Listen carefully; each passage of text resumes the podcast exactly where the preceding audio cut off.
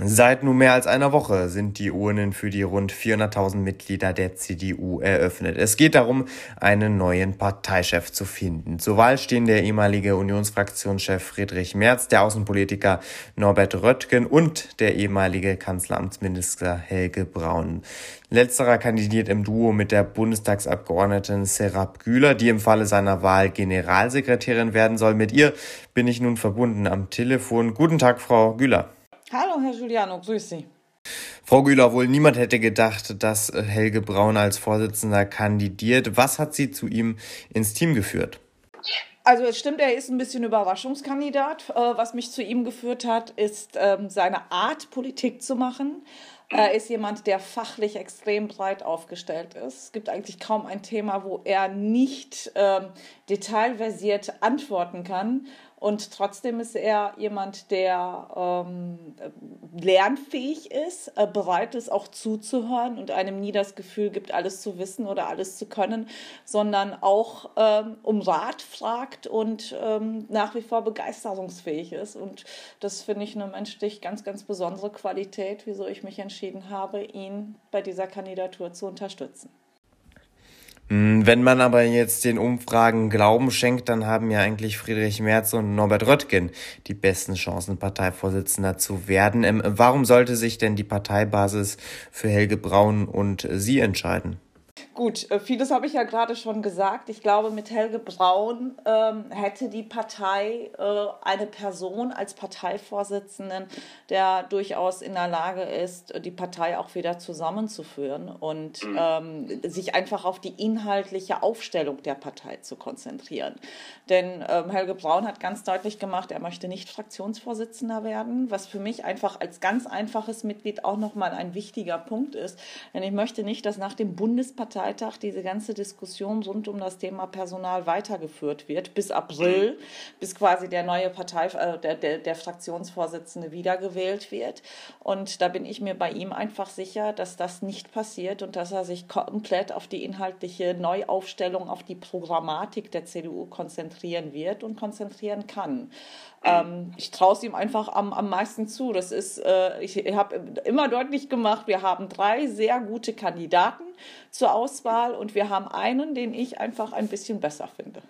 Sie haben jetzt gerade gesagt, Sie schätzen Herrn Braun auch deswegen, weil er im Falle seiner Wahl zum Parteivorsitzenden nicht den Fraktionsvorsitz übernehmen würde. Heißt das im Umkehrschluss, auch Sie sprechen sich dafür aus, dass Ralf Brinkhaus ähm, nach April weiterhin Fraktionsvorsitzender bleibt?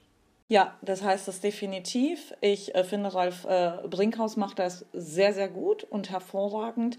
Und ich glaube, wir stecken gerade in einer Situation als Partei, aber auch als Fraktion, wo es ganz gut ist, dass diese große Arbeit oder die Menge an Arbeit, die da vor uns liegt, nochmal als Partei und auch als Fraktion einfach auch auf mehrere Köpfe, mehrere kluge, gute Köpfe verteilt wird und dass wir als CDU hier nicht eine One-Man-Show draus machen. Denn nach 16 Jahren Regierungsfraktion sich jetzt in die Rolle der Opposition zu geben, ist schon alleine eine äh, Herausforderung. Und nochmal, als Partei liegt ja auch einiges vor uns. Und ich glaube, egal wie gut jemand ist, das alleine kann eigentlich kaum jemand alleine bewältigen. Sie haben jetzt im Laufe des Gesprächs oftmals über die Modernisierung der Partei ähm, gesprochen. Tatsächlich sprechen ja nicht nur Sie, sondern auch ähm, die Konkurrenten Friedrich Merz und Norbert Röttgen über die Modernisierung der Partei. Ähm, dann will ich, will ich Sie gerne fragen, wie sieht denn Modernisierung der Partei aus Ihrer Sicht aus? Denn schlussendlich versucht man ja schon seit 2018 die Partei zu modernisieren.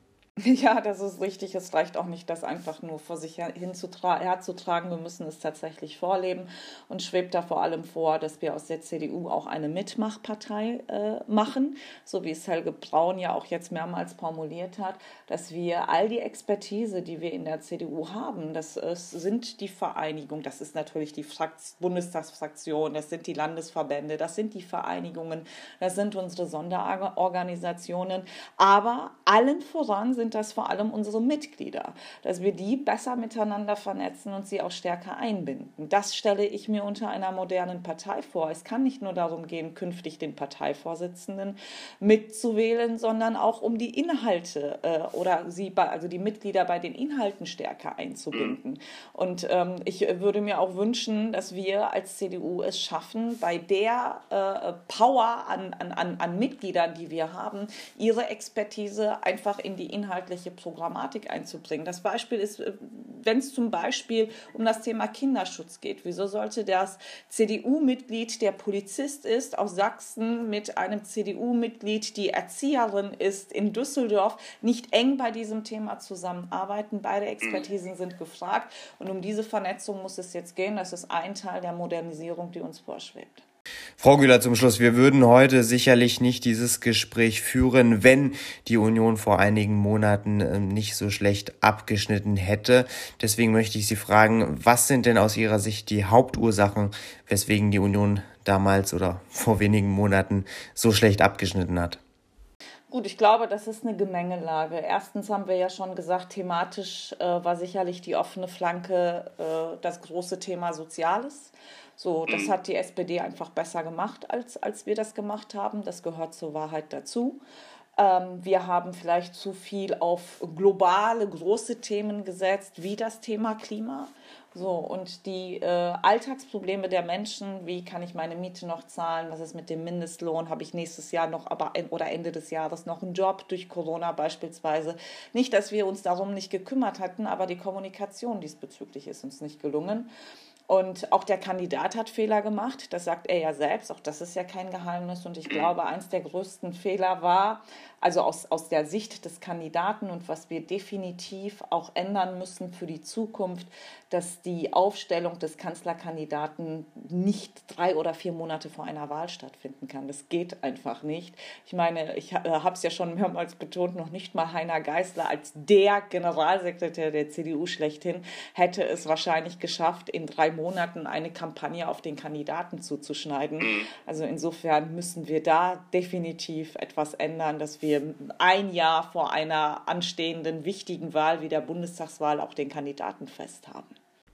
Kurz dazu dann noch eine letzte Frage. Sie standen ja seit der ersten Minute an der Seite von Armin Laschet und nicht an der Seite von Markus Söder, der gerne auch Kanzlerkandidat und dann schlussendlich Kanzler geworden wäre. Ähm, ich möchte Sie gerne fragen, wie kann man denn künftig einen besseren Mechanismus finden, mit dem man einen Kanzlerkandidaten findet, wenn es eben ähm, zu so einem Fall kommt, dass es mehrere ähm, Anwärter auf diesen Posten gibt?